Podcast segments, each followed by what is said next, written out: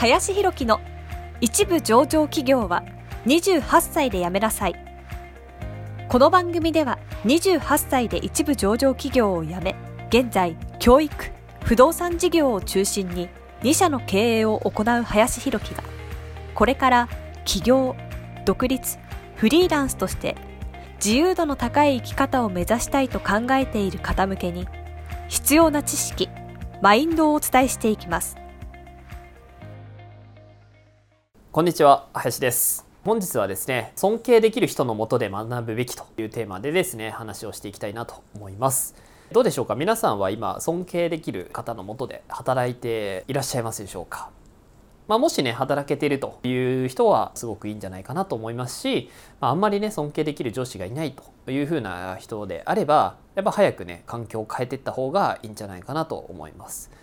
でまあ、僕自身もやっぱり自分自身が成長できたなっていうふうに感じたね瞬間っていうのはやっぱり尊敬できる人のもとで学んでた時だなというふうに思っております。でそして僕だけじゃなくてねあらゆる成功した人が結構ね一定期間そういう自分尊敬できるような人のもとで学んでたっていう人が結構ねうまくいってるなというふうに思っています。まあ、かの有名なね世界三大投資家というふうに言われてるうちの一人の、まあ、ウォーレン・バフェットさんとかもね言ってたりするんですけど、まあ、最もね尊敬できる人のもとで働きなさいというところでやはりそのスキルを身につけるとかいろいろありますけれども実際に仕事をしようとか事業をしようとかっていうふうに思うとですねそのスキル以外の部分も結構関わってくるんですよね。で実際じゃあそういう僕もですね尊敬できるの人と元で学んだ時に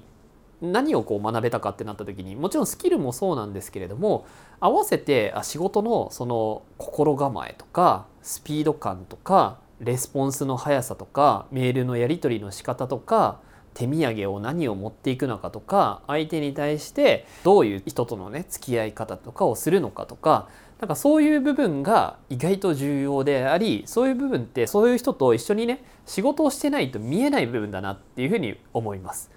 だからこそ単純にねなんか教材を買って勉強するとかいうだけではねそういったところは見えないですし意外とそこが事業をするとか人間関係をね作る上ですごく重要なポイントなんじゃないかなと思うので、まあ、意外と多分尊敬してる人できる人っていうのはねそういうところがしっかりされてる方が多いんじゃないかなとは思いますと。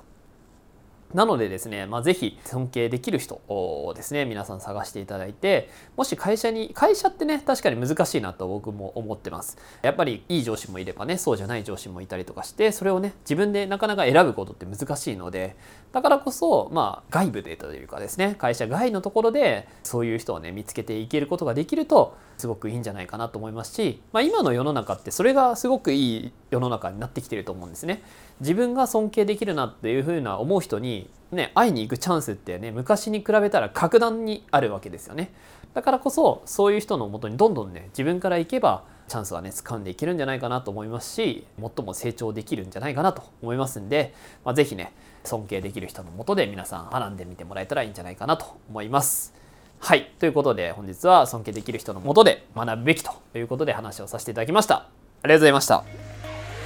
本日の番組はいかがでしたでしょうか？この番組では林弘樹への質問を受け付けております。ご質問はツイッターにて林弘樹とローマ字で検索していただきツイッターのダイレクトメッセージにてご質問いただけたらと思います。たくさんのご応募お待ちしております。